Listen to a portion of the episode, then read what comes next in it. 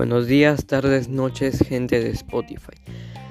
Hoy nos encontramos en un nuevo podcast sobre un tema muy interesante, la verdad. Esto sucedió en Arequipa. La población del distrito de La Joya es la más afectada con la contaminación de residuos fecales y totales, que superan hasta en 1300 veces lo permitido en el río Chili.